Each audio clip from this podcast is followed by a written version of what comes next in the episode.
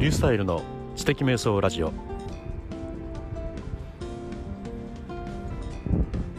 第27回目の今回は黎明期です。1982年当時のパソコン事情そしてその中で生まれた P1 というお化けワープロの話そしてその P1 から学んだ DTP という世界のことについてお話しします。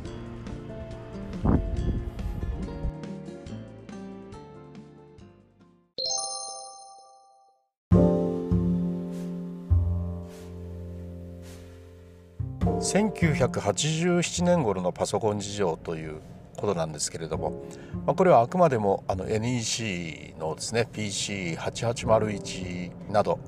その88シリーズ98シリーズというところに限って言えばの話なんですがプロッピーディスクがですねあの2機使えるようなのがもうあの一般的っていうかですねあのスタンダードで、えー、さらにそのフロッピーディスクもあの 2HD というですねそのようなフロッピーがあの使える。まあそれ大容量と言ってたんですけどもねそれが使えるというパソコンが、まあ、当時の一番先端だったと思います。まだハードディスクなんかは高くて買えない時代です。1メガ1万とか言ってたような時代なんで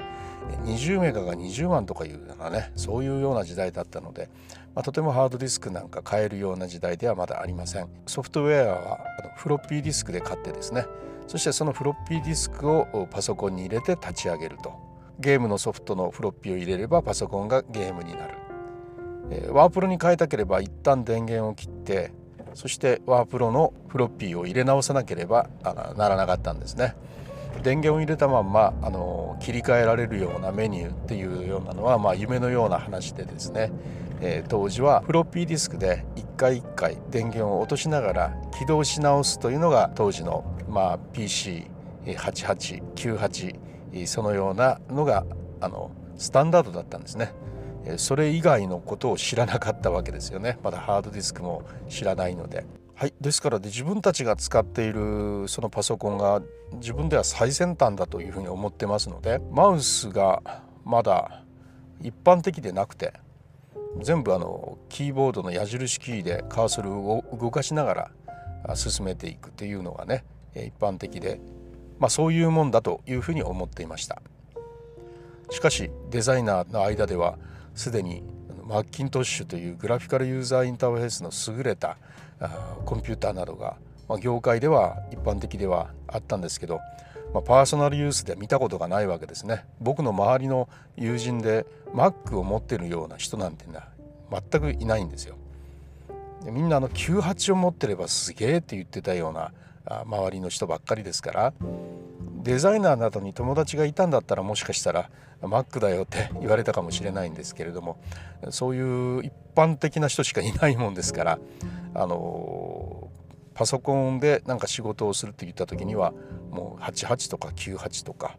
あまあそれがソフトウェアがたくさんあったもんですからね。売っているソフトウェアが多かったもんですから88がいいぜとか98がいいぜとか言いながらねで友達を増やしていったわけですね。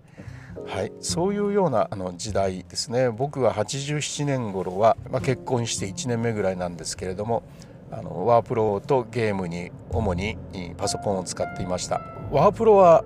デイビーソフトという会社のですねスーパー春坊というのをねすごい名前ですけどスーパー春坊というのを使っていたんです、まあ、春坊というのは春に望むと書くあの春坊ですね。スーパー春坊2とかなんとかいうやつだったと思いますが、まあ、非常に他他にもいろいろあったんですよ。オーロラエースとかね、えー、そういうようなもうすごい名前のがいろいろあったんですけど、まあ、そういうのに比べてですねいろいろ私もねあの人のを見せてもらったりして、ま、店頭で触らせてもらったりしていろいろやったんですが、まあ、スーパー春坊が一番綺麗で、まあ、変換も良くてっていう感じで。まあ、それが、あの私は好きで使ってはいたんですよね画面もですね斜め文字とかね横売角とかねそういうような表現がなんとかできているぐらいでゴシック体だとか明朝体だとかそういうフォントを変えることすらできなかったですからねフォントを変える時には特別なディスクが必要だったんですがまあそういうようなものすらまだなかったと。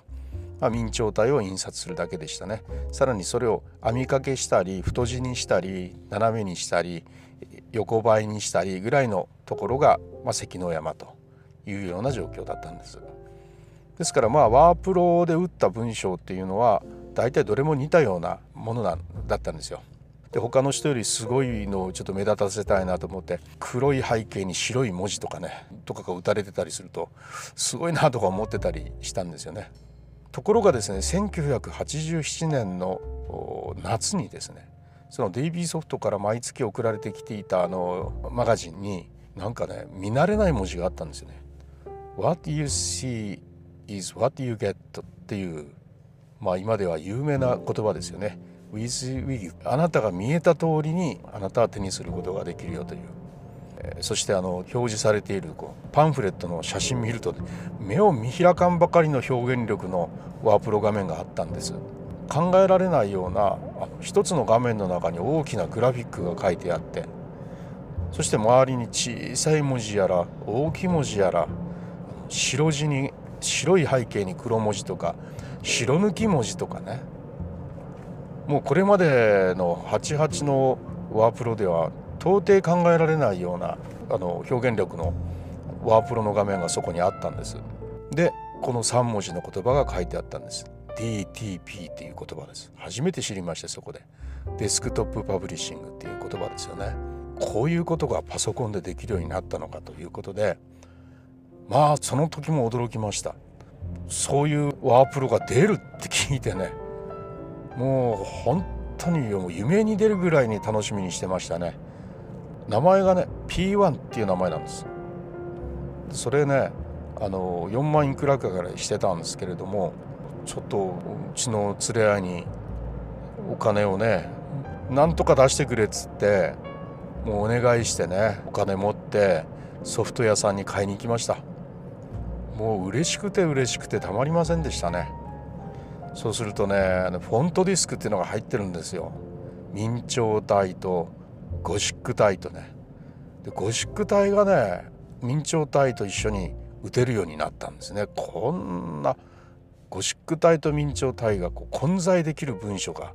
打てるのだとかね思いました。一つの画面の中で、えー、確かに絵も描けてたんですよね、うん、それも驚きだったしあとも色も自由自在につけられる。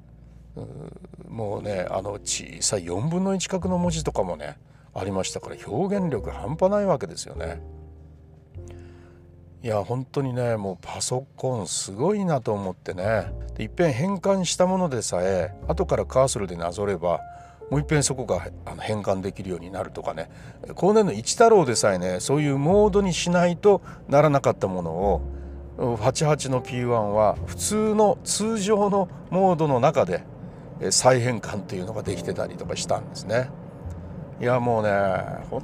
当驚きでしたね。持っていくねレポートの中にマウスでね自分でこうあの丸書いたりめちゃくちゃ難しかったんですけども、まあ、そういうような図を書いてでそれをあの印刷して持ってったらみんなびっくりするんですよ。なんだこれって、えー、あの絵が入ってるじゃないかみたいなね。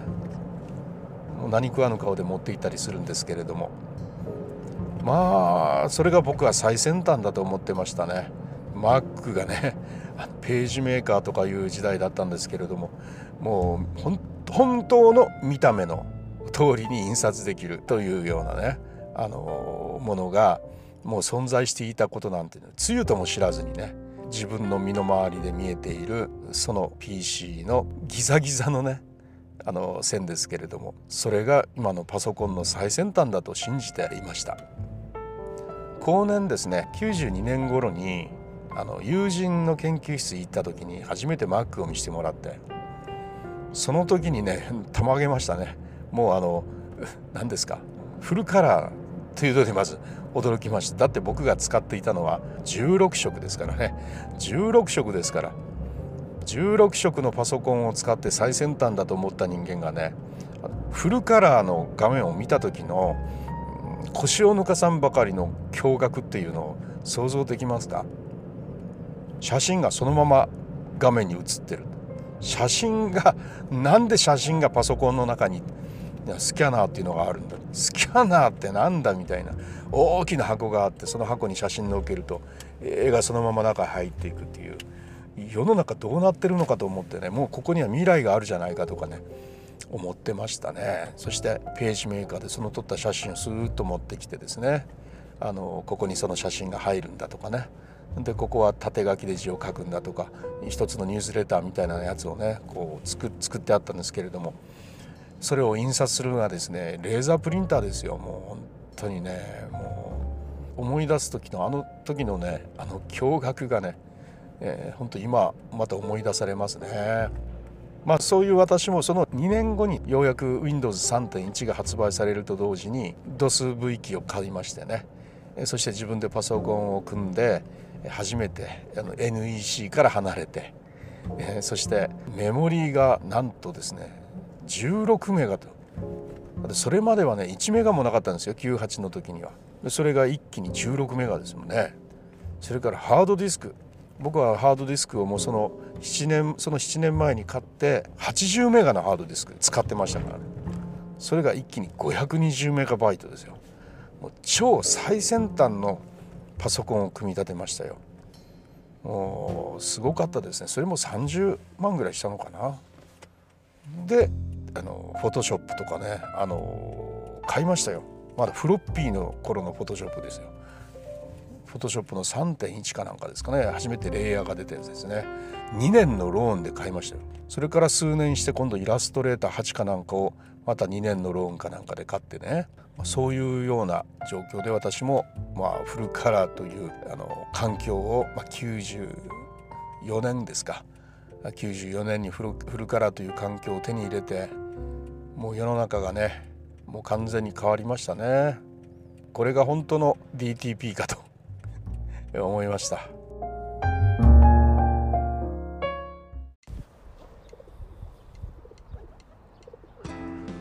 はい第27回。1987年当時のパソコン環境とお化けワープロというものすごいポテンシャルを持った P1 というワープロソフト。そして、えー、そこから学んだ DTP という世界の話いかがだったでしょうか？以前私がこのポッドキャストで黎明期のお話をしていたら足利キャストさんがとても面白いし需要がありそうなので、えー、一緒に盛り上げていきましょうと言ってくださいました。そして今回204回の足利キャストで当時の DTP についての話を詳しくしてくださいました。私はそれを読んでとっても嬉しくて興奮をしましたのでちょうどその P1 だとかあの、D、1987年当時の DTP の話などをブログに書いていましたのでそれをもとにして今回のポッドキャストにしました。当時の私の私だけでなくその頃を生きた人たちの DTP という環境への熱い感動驚愕そういうものが伝わってくれると嬉しいと思います。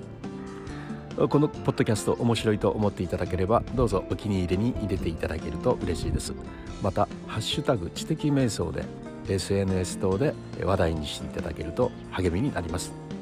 それではまた。